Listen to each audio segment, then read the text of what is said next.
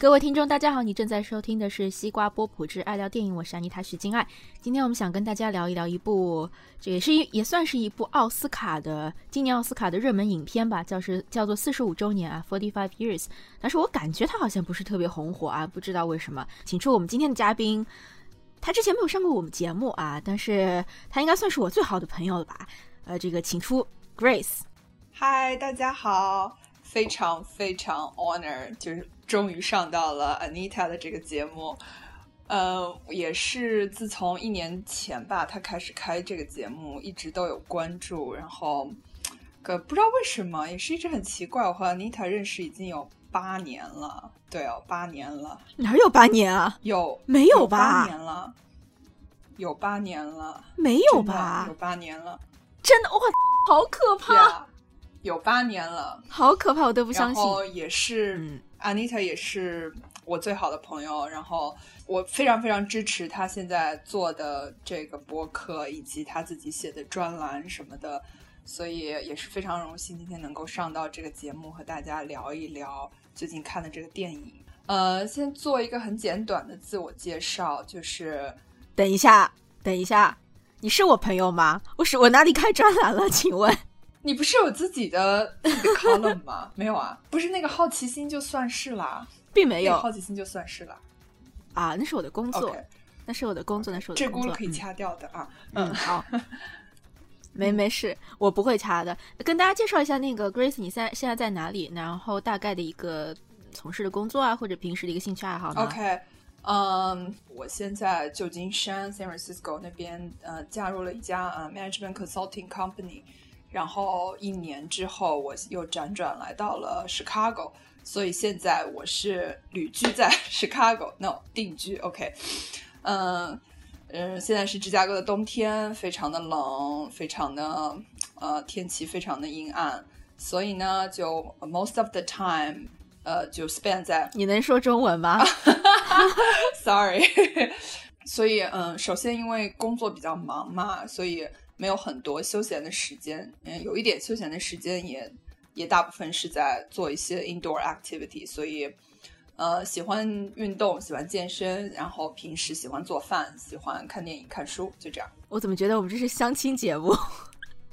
感觉是听众里面有和你兴趣爱好一样的就可以。线下牵线了，然而听众们并没有机会啊，因为 Grace 已经有主了啊。好，我们今天要聊这个 四十五周年。其实好像我本来这一期不还不知道要聊什么，是在跟 Grace 闲聊的时候，他跟我说，哎，好像他挺想看这部电影的。你当时怎么会注意到这部电影的呢？呃，非常巧的是，去年 Chicago Film Festival 的时候，Forty Five Years 其实是作为他的一个主打电影，和其他的呃。今年参赛的奥斯卡的好几部电影，其实是一直作为主打片，他们是一起加入，呃，去年芝加哥电影节的。然而，我去年其实我本来是有兴趣、有机会去看这部电影，在去年芝加哥电影节的，但是就是阴差阳错吧。Anyway，long story 没有看，没有看到。但是我一直就这部电影，其实那个时候就已经给我一个 impression，它其实是一个非常小众的。然后主题非常小的切口非常小的一个电影，然而又是我会喜欢的那种题材。然后另外一方面就是最近关注到了他的导演 Andrew Hay，呃，是一个英国导演。然后关注到他是因为之前我特别喜欢的一部在 HBO 的一部电视剧叫《Looking》，不知道大家有没有有没有认识？就是。这部电这部电视剧一共两季，它是反映的是同性题材，在以 San Francisco 就旧金山为景，然后讲述同性题材他们之间的感情生活，他们之间的友谊，他们之间在在旧金山的各种各种，呃，七七八八的事情。我非常喜欢他的叙事手法，然后因为因为之前也在旧金山住嘛，所以对那部剧也是特别特别的喜欢。所以看到他这个电影的导演又 happens to be 是我最喜欢的，就是一个很小众的电视剧的导演，觉得非常就是非常的惊喜吧，很想再去看一下他是怎么 switch 到就是从同性题材来看这个就是一对老年的夫妇啊，所以觉得非常的新奇，想去了解更多的一下。嗯，Grace 刚刚说的那个美剧，它的中文名就一个字啊，叫《寻》啊，就寻找的寻。这个导演安德鲁·海格，他其实不仅拍过同性题材的剧集啊，《Looking 寻》这部美剧，他还之前拍过一个电影叫做《周末时光》，讲述的也是呃两个同志之间的一个情感关系吧。然后在进入我们具体的对今天这部电影四十五周年的讨论之前啊，我们还有一个小小的环节，嗯。就是叫做分享一下我们最近看到、听到或者读到的啊有趣的关于欧美影视的内容吧。然后我想问一下 Grace，在这方面有没有什么可以给我们推荐的呢？关于最近几部就是参赛热门的奥斯卡的影片，其实很惭愧啊，没有过多的去关注。呃，总是觉着。因为 anyway 总是会觉着出差的时候会在飞机上看到，哦，OK，这是这是一个呃开玩笑，但是因为主要是因为最近刚刚在家里面 subscribe 了 Showtime，所以对 Showtime 的几部剧都比较看好。然后最近一直在追的是《国土安全》最新一季第五季，它刚刚演完。然后嗯，反第五季是吧？国土安全。然后我觉得，呃，熟悉就二十四小时的观众应该知道，他们的 writer 就他们的编剧和导演都是一班子人嘛，所以，所以应该说整个故事的逻辑性和紧凑性都和二十四小时是非常的相像。如果你喜欢那样子的题材，喜欢这种比较惊心动魄的，就节奏很快的电视剧，呃，《国土安全》其实是一个非常好的推荐。然后再加上《国土安全》新一季。添加了很多时事的内容，比如说像 ISIS 和以及反映在欧洲地方就是安全性和欧洲反恐组织的一些动向，我觉得，我觉得也是非常的紧跟时事吧。我觉得，嗯嗯，好，国土安全这是 Grace 给我们的推荐。然后我最近也说不上推荐吧，我的确觉得这部电影挺好看的，但是呢，我觉得我没有完全。懂这部电影，就这个懂，并不是说我我我的确看懂了它荧幕上展现的那个故事，我懂了。但是我觉得这个电影背后的一个情感和精神，我觉得我还我的年龄我的年龄和阅历都不够吧，都没怎么看懂。但是我觉得它是部好电影，我觉得十年二十年值得我呃再过十年二十年拿回来看啊。它叫做《Youth》，呃，中文翻译名是《年轻气盛》。这个电影。呃，给我的感觉和我们今天要聊的四十五周年挺像的。为什么像？我待会儿再说。我想先说一下，这个电影的导演是去年拍了那个《绝美之城》的意大利导演啊，索索伦蒂诺。年轻气盛这个电影呢，讲的是两个以老年男人为主的故事。他们两个人，一个是音乐家，一个是一个电影导演和编剧。啊，这两两个人是好朋友，然后他们去瑞士的阿尔卑斯山脉度假。啊，过程当中遇到了一个人，遇到了事业上的请求，还有一个朋友呢，受到了他工作伙伴的一个造访。故事的最后，一个人回心转意，做了他原本不想做的事；还有一个人呢，自杀了。啊，然后这个电影还让我想到二零一四年的一部电影叫《游客》。嗯，那个电影也是在度假环境里遇到了一些偶发事件，然后这个事件发生之后，主人公的内心就像雪崩一样天崩地裂了。某种程度上，呃。游客这部电影和我们今天要聊的四十五周年也是有一点一样的，都是一些偶然发生的事情，但是让人过去几十年的一个心情的沉淀，重新浮到了这个水面上吧。我觉得年轻气盛和四十五周年相比更容易被人理解，就是我看年轻气盛的时候。看的那一刻，觉得好像这个电电影给了我一块一块的拼图，我也拼不出这个电影到底最后的一个版图是什么。但是我看到现在有都有四五天了吧，我突然在回忆这个电影的时候，我能回忆出一些很神奇的一个非常完整的画面，关于年轻啊、记忆啊、未来啊，我觉得这个电影非常非常难得，嗯。里面有一个画面我非常喜欢，我我我很想把这个电影安利给大家。如果你喜欢这个情节的话，我描述一下，你可以再去找这个电影看。啊，当时电影中的一个一位男主角吧，和一个年轻呃不认识的一个年轻女孩，在这个阿阿尔卑斯上山脉嘛，通过这个望远镜去看远方的这个山山脉，他就对着那个年轻女孩说：“你从这个里面看，你看到了什么？你看到的是不是那座山？”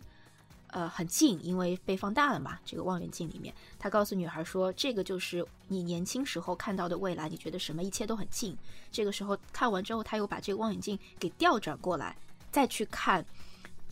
另外一个方向的物物品的时候，就会发现那个东西特别特别远。他就告诉那个女孩，这就是你你老的样子，你看什么都觉得特别远，而那些你看到的东西，全部都是你的过去。就是当时我看的那一幕，我对这一个场景印象非常非常深。我现在没有办法理解嘛，就像我一开始说的，可能是因为我年龄不够，但是我觉得，也许我未来二三十年再回望的时候，是会有电影里这一个桥段的。我觉得给我一种给我一种非常新奇的一个体验吧，这部电影，所以想给大家推荐，叫做《Youth》啊，年轻气盛。那下面我觉得我们就可以进入今天的这部电影讨论啊，四十五周年。Grace 想给大家介绍一下这个电影的一个梗概吗？还是我来说？嗯。嗯，可以啊，我可以先简单的说一下，大致就是在英国一对老年夫妇，呃，他们经历了风风雨雨，他们马上要迎来他们四十五周年的结婚纪念日。然而，就在这个结婚纪念日前的一周之内，发生了一连串的事情，然后呃，就是有一个突发事件。这个突发事件是什么呢？是这个呃，男主人公叫 Jeff，他收到了一封来信。这个来信揭露了一个小秘密，就是他之前可能是五十年前的他的女友前女友，呃，发现，在他们一次爬山登山的一个活动中，他的前女友其实不幸丧生了。然而五十年之后，呃，他们有人在在瑞士的这个考察队，他们发现了他这个前女友的遗体。然后他前女友还保存着，就是就是五十年前的容貌什么的，可能因为在冰冻的那个就是雪山里面，可能没有经受到这个破坏。然后就这一切可能就是发生了之后，呃，这个老人他可能回想了很多，然后这一切一一连串的事情给他们俩的生活都带来了很多的影响吧。然而这个呢，到底会怎么影响他们这个四十五周年的这个纪念日呢？我也就是这，其实就是导演，其实就是通过拍这一周他们两个人的生活，以及一点一滴的，就是通过这件事情看到他们两个人的变化，然后一直到最后最后一天的这个场景，就是嗯，他们在那个四十五周年的结婚纪念日那个聚会上面。然后那是一个最后的一个节点，嗯，其实挺难为 Grace 的，因为之前没跟他说让他简要他要他简介这个剧情梗概，差不多故事就是讲这样。然后这个电影的本身嘛，这个电影也是去年柏林电影节主竞呃进入了柏林电影节主竞赛单单元，然后男女主演也分别获得了最佳男女演员，呃，这个女主演叫做夏洛特兰普林啊 Charlotte Rampling，男主演叫做汤姆康特奈啊 Tom Courtney。都是老戏骨了吧？现在应该都是六六七十岁了。这个我觉得在里面情感的一个克制、情感的压抑和情感最最后想放但又收着的那那个表演，我觉得做得非常好。这个女演员夏洛特·兰普林啊，还凭借这部电影入选了二零一六年啊，就是今年的奥斯卡最佳女演员的提名啊。能不能获得这个奖呢？我们要到二月二十八号。才能知道结果。那这里也做一个小小的我们节目的一个预告啊，二月十七号呢，我们将会推出啊西瓜波普对于今年奥斯卡的一个预测。然后这部电影其实刚刚 Grace 一开始跟我们说他比较喜欢这种小众的电影，这个电影其实也算是比较小众啊。它的一个票，它的一个预算我在网上没查到，还挺奇怪的。但是它的票房呢，在美国一个比较权威的一个票房网站上显示，它在美国本土的一个。票房只有一百多万啊，在其他国家的一个票房，那个网站暂时还没有收录啊。我那我不知道是在别的地方没有公映呢，还是一些这个呃别的情况。那下面我们就可以进入关于这个电影的一个讨论吧。我想先来问一下 Grace，你觉得这个电影看完之后，你对它什么感觉？你喜欢这个电影吗？我个人是喜欢的，因为呃，我喜欢的电影多半是。才就是它的切口比较小，然后以生活化为主，然后这样的话更加的写实，然后然后再加上我非常喜欢安德鲁海格，他就比较细腻的拍摄手法，很多细节都捕捉得到。对于我我个人其实是很喜欢解读电影，然后尤其是解读电影很多小细节，呃，这样的话我我就会进行很多小细节之间的串联，然后因为我自己觉得把玩这些细节是一件非常有意思的事情。所以，呃，我其实个人我对他的评价是，就是在从这部就从从这个角度来看，他的电影拍拍摄手法我是非常的赞赏的。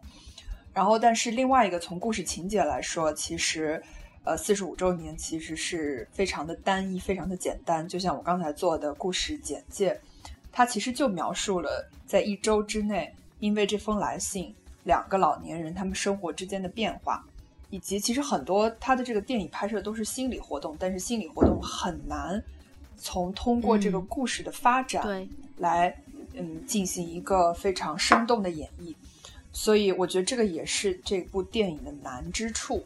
呃，再加另，然后另外一个就是，呃，我自己的一个个人的观察，就是因为你刚刚也说了嘛，这部电影它只是在美国进行了公映，那我去看的时候是一个周日的下午，是一个双休日，然后我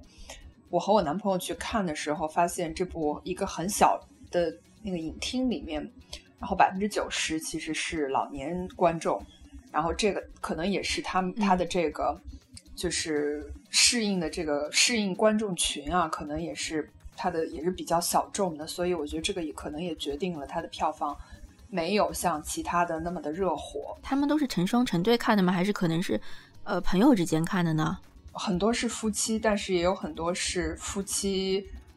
夫妻朋友这样子的，就是。有好几个、好几个 couple，好几对夫妻这样子，他们是一群朋友，然后一起过来看的。然后，呃，一个很有趣的现象就是，呃，影片结束之后，我们从那个影厅出来，然后有一群就是老年朋友，他们聚在一起，就迫不及待的谈论这部电影的一些细节。我发现哈，这还蛮有意思的，就是他们，因为我也刚才说到了嘛，这部电影其实，呃。捕捉了很多生活中的小细节，我觉得是很有意思的。然后这些老年朋友也捕捉到了。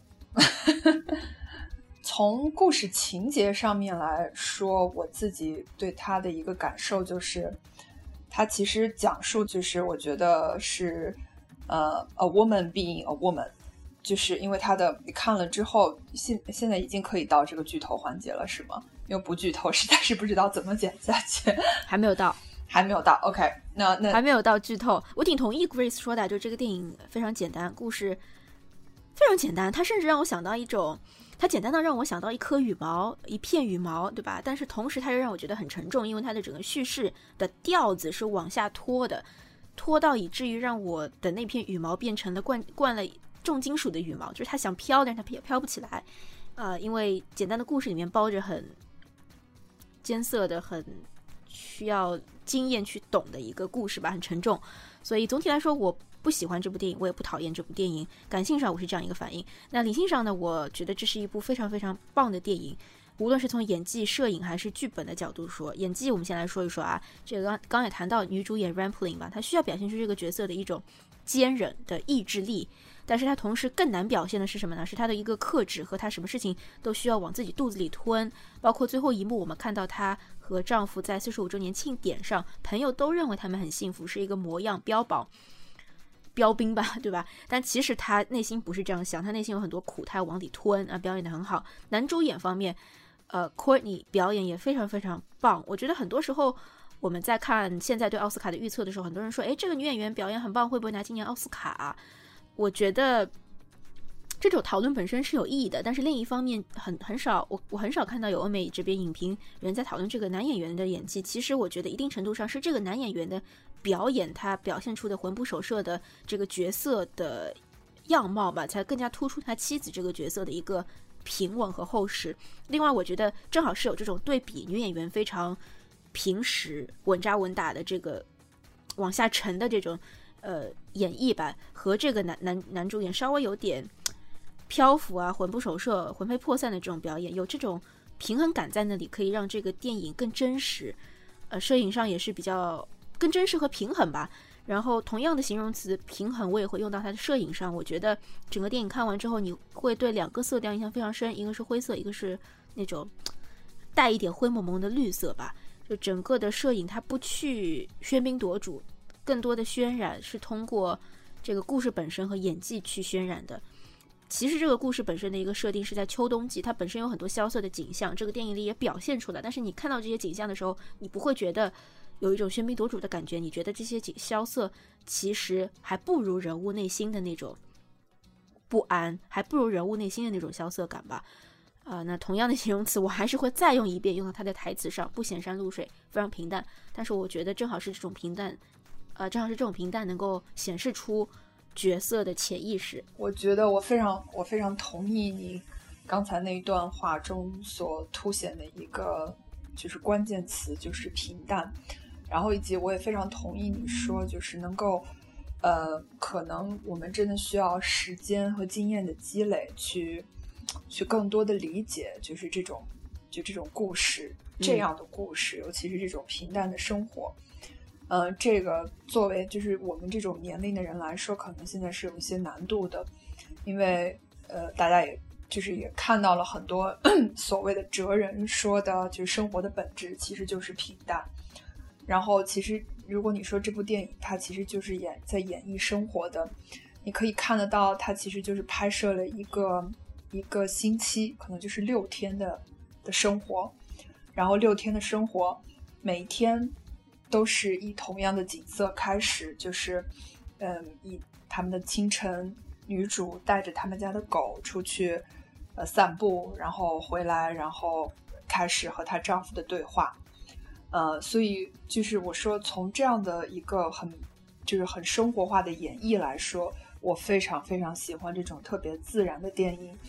然后另一方面就是，呃，你刚刚说到了对比，然后你刚刚说到的是两个人物之间的他们演绎手法上面的对比。那我现在我我想说另外一个对比，就是他从这六天的叙事的，呃，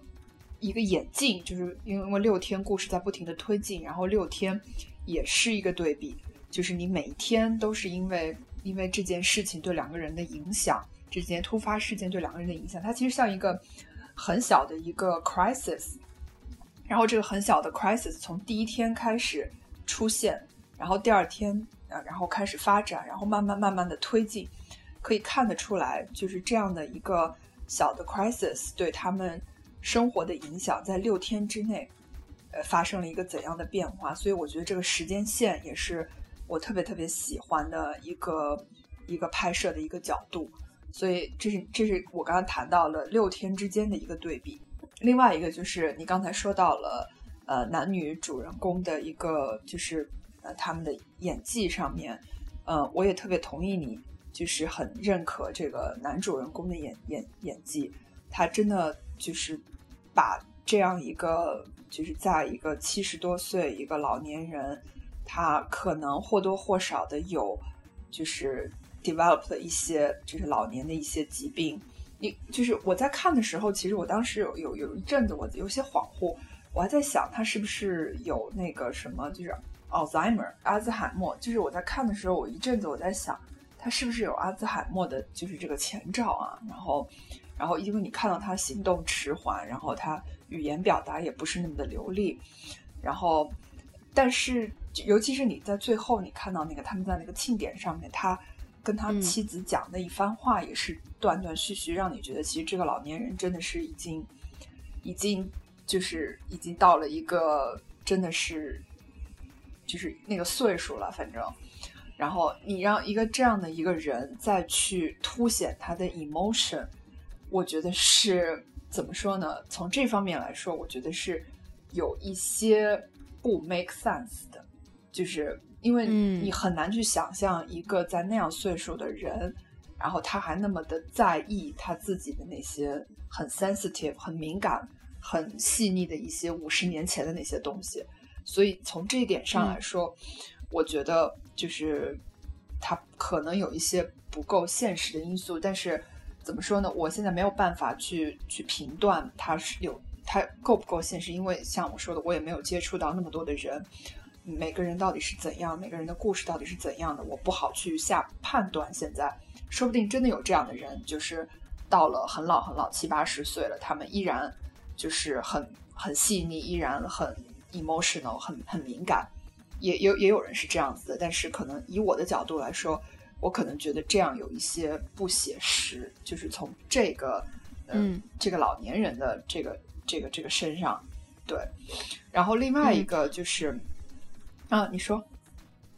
哦，我想说，我们现在已经进入剧透部分了。其实这个电影我觉得也没关系，剧不剧透其实都差不多，更多的要体验的东西还是根据个人体验。所以我刚刚也没有打断 Grace。然后你你等一下啊，我知道你待会儿要接着话讲，但是我想再先问问你，因为我没有完全懂你的意思。你说你不太喜欢这个电影，是你觉得它不太写实，是因为这个演员让你有阿兹海默症，这个角色让你有联想到他是不是有阿兹海默症？我我没懂这个关联，是是是什么意思？不是，就是我很难够想，我很我就我从如果从拍摄电影角度来看，我觉得这个这个这个故事 totally make sense，但是。如果你觉把它放到现实生活来说，你很难想象有一对老年夫妻，就是会真正经历这样的一件事情，你懂我的意思吗？啊！而且我也很难想象，就是一个经历了四十五年的婚姻的一对老年夫妇，会因为这么一件很小的事情，而他们的生活会有这么多的变化，这个也是非常让我惊讶的。所以从让我反反观现实的角度来说，我觉得，呃，doesn't feel real。它就是一个故事，就是一个 story。我到这里，我有自己的理解啊，就是我觉得为什么它看上去是一个很小的偶发事件，但是为什么会最后显示出的这个女性女性角色会内心波动这么大？我觉得其实是电影是给我们一点线索的，或者说我自己影射理解出一点线索。比如说电影下面就是剧透了啊，比如说电影当中你可以看到这个丈夫他半夜。的时候爬起来去翻阁楼里他前女友的照片，然后那一刻被他的妻子看到了。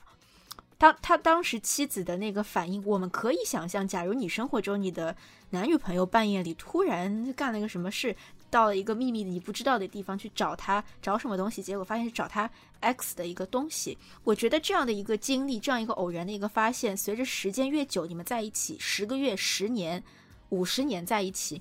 三个年三个时间段，如果同样看到同样的画面，你的感情肯定是不一样的。如果是十个月，那你觉得他可能只是没有忘记前面那个人，可能他的确是一件小事情，因为需要时间。但如果是五十年的，就我觉得如果是五十年的话，我当时看这个电影，我就在想，哇塞，这个男主演，我们电影里看到的他，他只是某一个夜晚他去翻了阁楼，你难说他在过去的四十五年婚姻里面，不是十年二十年，时不时都会去回想。那样的回想不一定是发生在阁楼上，但可能是发生在他脑海里的。只是那样一个他女朋友、前女友尸体找到的线索，让他 physically 物理上去找到那个阁楼。我觉得这件事，如果我是那个他妻子的话，我知道这件事，我会觉得我四十五年来我的一个枕边人，原来他脑子里天天在想的是什么东西。就当你真的是很 active、很积极主动的去投入一段关系的时候，你应该这种、这种、这种嫉妒心，或者说这种。希望占为己有的这种心情，应该是很能理解的吧。所以我觉得他看上去是个小事故，但是这个女这个角色在这个女性角色在电影里表现出这样一个内心的波动，我倒是反而是可以理解的。嗯嗯嗯嗯嗯，我我明白你的意思是，嗯，我觉得这个也是他这部电影想要表现的，这个这个女女主想要表现的就是，就像我刚刚说的，呃，she's just being a woman，因为。女人本来就是敏感的天性，对，尤其是对于枕边人这种事情是更加敏感的，呃，所以她所所有的各种表现，她的猜疑，呃，以及她的那种惊讶吧，就惊讶于四十五年，她对于自己身边人的了解竟然这么的少，哦，我其实是非常能够理解这一点的。那我刚才所说的，反观到我刚才所所说的那个点，就是我我觉得这个不够现实，是因为。呃，就是我觉得，在一个就发生在五十年前的一个事情，已经被拉长了这么长的时间线，我觉得就是让我觉得有点不够真。就是说，就是发生了，就是五十年了，然后这个男的还在想着这个女的，然后就他还在想着他的前任，然后还因为就发现遗体这件事情而让他们。破坏到他们现在，影响到他们现在的生活，就我我很难够理，我很难能够理解这种事情会发生。这是我这可能是从我自己的角度来想，因为我觉得毕竟四十五周年、四十五年了、五十年了，真的是一个很长、很长、很长的时间。然后刚才，呃，就是你也说了，就是你也提到了，就是这个女主，呃，他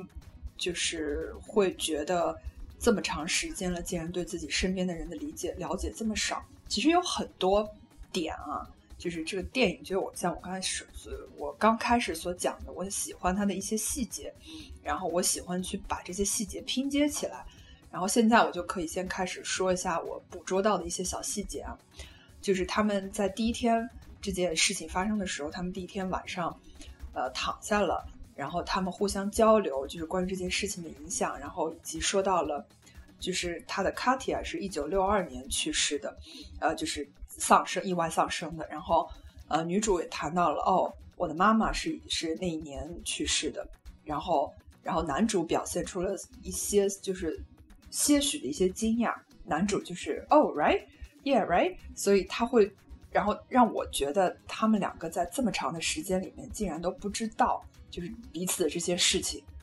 你你懂我的意思吗？然后然后女主也说了，就是我很难想象，就是经过这么多年，我们竟然。没有谈，就是因为一九六二年对于对于我们来说都是非常难过的一年，因为你丧失了你的前女友，我我丧失了我的妈妈。那么，但是但是对，但是我我很惊讶，是这么多年来我们都没有谈过这些事情。嗯，你懂我的意思吧？然后，然后还有还有一些小的细节，另外的小的细节，就比如说是，嗯，女主提到了家里面没有没有照片。对，然后家里面没有照片，然后，呃，然后还有男主从来都不会看的一类书，但是现在男主开始看了。然后这些小的细节，然后包括到后面女主在阁楼里面发现了，其实男主是有有他的自己的幻那个幻灯片的那个影册，说明他以前其实是摄影的，然后也拍了那个关于他的卡提亚的一些照片，然后。呃，男主其实最近开始也开始看一些书，然后女主非常惊讶。女主说：“你以前从来都不会碰这类书的，会不会是因为就是男主之前觉得这类书是可能跟他的过去是有关的，所以他可能从来都不碰。然后在包括第五天的时候，他们两个人之间有一次 confrontation，就是女主说到了你明天就是大致意思就是你明天不要在在我们的 party 上面破坏了这一切，因为你最近的一些是。最近的一些行为都表现出来，你非常非常的不稳定，你非常非常的失常，然后一这是不是跟你的 Katia 有关？Katia 就是他前女友的名字，然后就因为这个人就像一个阴魂一样，在我们存在了我们生婚姻的四十五年里面，影响了我们的每一个决定。我们没有孩子，你现在不拍照，然后我们很多很多很多东西你以前不做，现在现在你突然因为这件事情的发生，你开始做了。是不是这些生活的影响都是因为这一个人？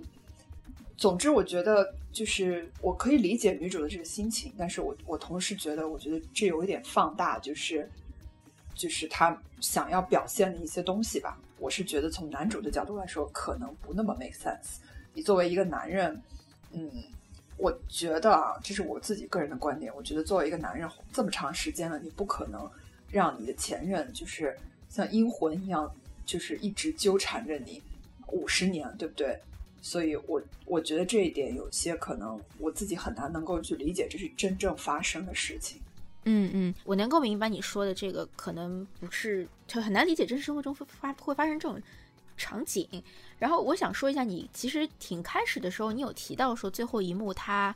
这个男主演在结婚庆典四十五周年结婚庆典上，他有一番自己的一个演讲。演讲的时候，嗯，最后好像还有点失控嘛。你刚刚没提到，但是他当时是有点失控吧？他最后就是是是哭了，但是那种哭也不是大哭，也不是抽泣，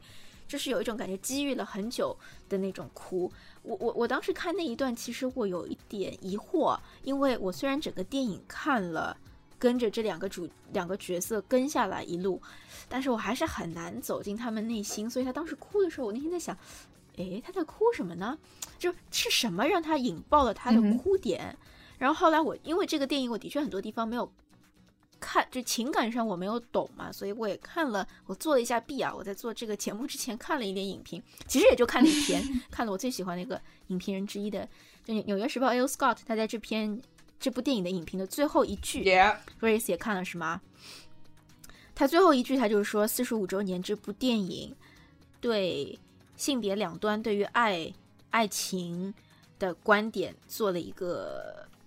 探究吧。然后最后的一个结论是什么呢？就是即便你们在一起几十年，但有可能你们两个也都是 perfect strangers，你们可能真是 totally 完全都是一个陌生人。我觉得这个电影就像 Chris 刚刚讲的嘛，他两个人谈论的时候，发现他们过去很多很重要的事情根本没有谈过，似乎就像一个陌生人一样。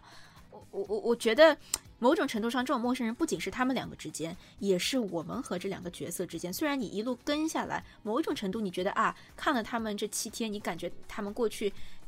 几十年的生活和关系，你大概都知道，但其实并不是那样。就像这个，嗯，男男男男男性角色在最后崩溃落泪的时候，我还是 take me some time to understand him，就是这种感觉。其实，在节目里很少说英文，但是对，但是我就觉得是需要一点时间让我去理解，还是因为我们经验，我觉得还是因为我经验不够，所以这故事理解起来是有一点，对这种感觉。嗯，我同意，因为。因为就像你刚才说的，Scott 也对比了《周末时光》和《四十五周年》两部电影嘛，嗯，真的是一个非常好的对比。是因为《周末时光》讲述的是两个人在同虽然是同性啊，两个人在四十八小时，就是两天的周末时间之内，竟然能够就如此清晰的知道彼此就是对方，就对方就是彼此想要真正想要的。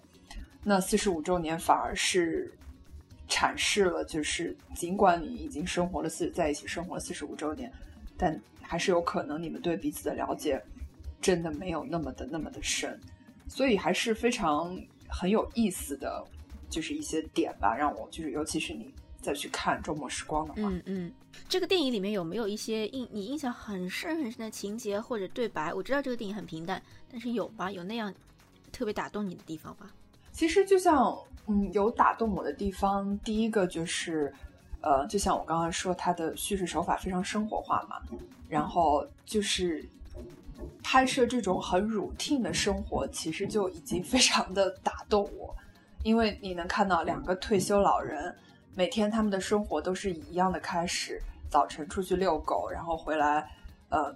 吃早饭，然后就是聊天，这个这个其实。就很对于这两个人的一些嗯，就是这些身份啊什么，其实你都是都是从细节中可以表表现出来的。这个女主的这个女主是一个退休的教师啊，不知道 Anita 有没有捕捉到这个？就是她从一开始跟这个邮差之间的 conversation 可以看出来说啊，叫我 Kate 就行了，我已经不是 Mercer 老师了。对，然后这个男主他其实是一个曾经是在一个就是工厂里面。然后包括他们谈到的这个 union 啊，然后，然后还有一些比较激进的一些政治观点，其实你都是能够看出来，就是他谈到了像法西斯、反法西斯这样的一些观点。所以就是我，就是我，其实，在读了那个 Scott 的影评之后，你再反过来看，其实这些点都是非常的很有意思，都非常的打动我。就是因为你看到两个老人，然后 Scott 在那个影评中说到，这两个老人其实是。呃，英国二战之后，他们的幸存者以及经历了英国社会一系列变化的这一代，所以，所以在他们身上，你可以发现的，就是就有一些很很 interesting 的东西吧，就是因为他们可能是经历了在两个时代之间的这样一种对冲的这一代人，然后他们对于他们行为以及思想上面的影响也是非常的深刻，所以他们怎么样才能够把把生活演绎成这样子？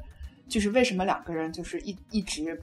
对于自己的痛点一直隐忍着四十五年都不说都不跟对方讲，然后每天过这样 routine 的生活，跟就是下午跟朋友去在那个 town 里面小镇上面去喝个下午茶，然后晚上回来吃晚饭，吃完晚饭看书，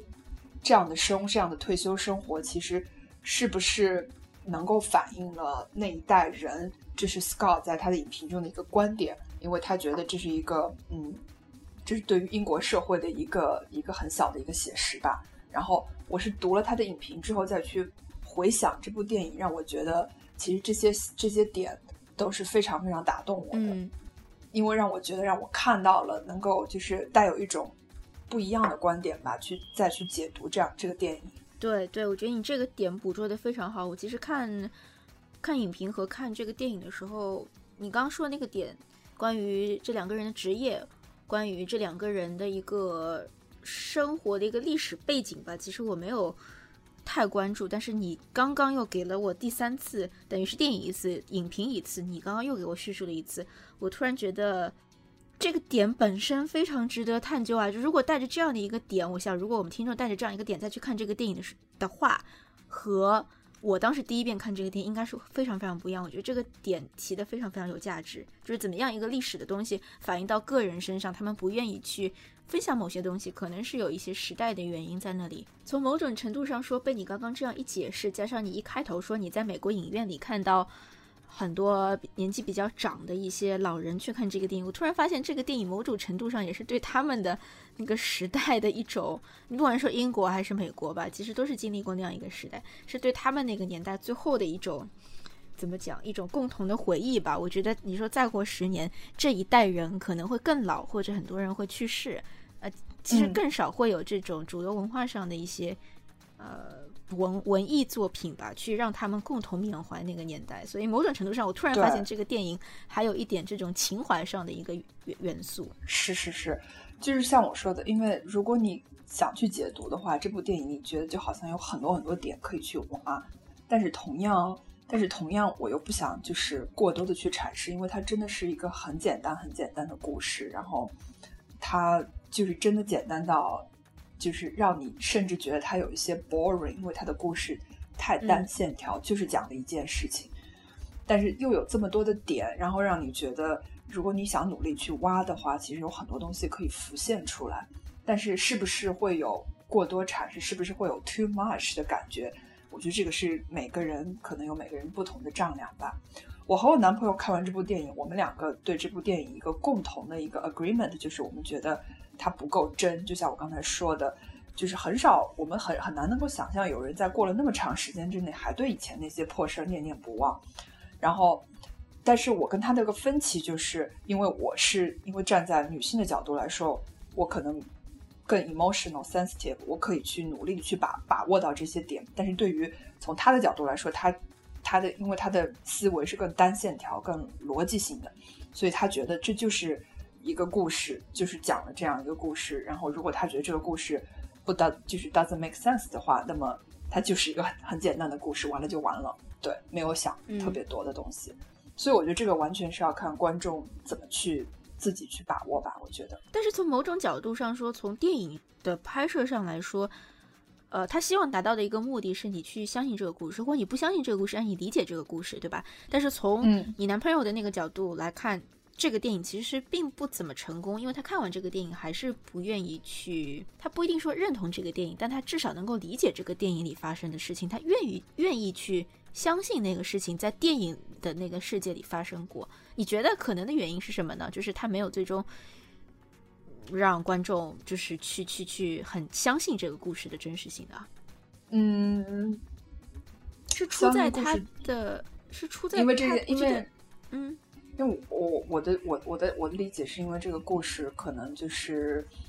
还是这个还是这个 crisis 有些太单薄，就是因为就是是因为一件女主的事情，而就是这个女主意外丧生，而且又是前任，而且和这个男主完全没有关系。如果这件事情变成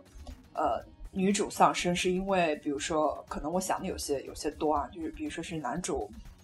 谋杀了他，或者是怎么样？可能这个事情会对于男主的影响会更大一些，而而不仅仅是哦，我有一个前任，他他去世了，他在一次就是呃爬雪山的过程中去世了，就是你你懂吗？因为就男主的参与性对于对于他以前这个 activity 的参与性没有那么的大，因为他只是一次意外，只是一次自就是意外事故。那我觉得。如果这样的话，对于男主的影响会在这么这么久还一直影响，我觉得有些就是有些不那么容易能够理解。如果是因为这个女女主丧生，是因为男主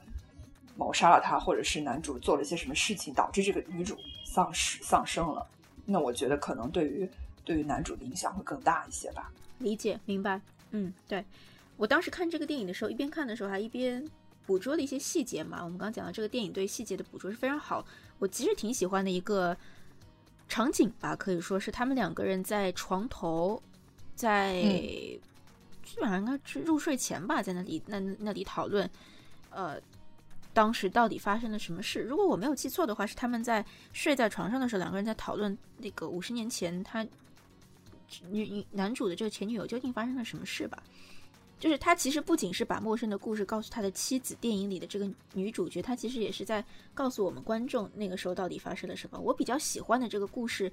呃，这个电影的一点，就像 Grace 你刚刚提到，就是它非常简单。它简单不仅是故事的简单，也是它叙事方式的简单。它是单线条的，它没有任何的插叙。他让你看到的一个人回忆过去，他就是从从这个人嘴巴里把那个话说出来，并没有一些什么闪回啊、这个倒叙、插叙这些东西在那里。我觉得这是平淡如水的方式，是我特别喜欢这个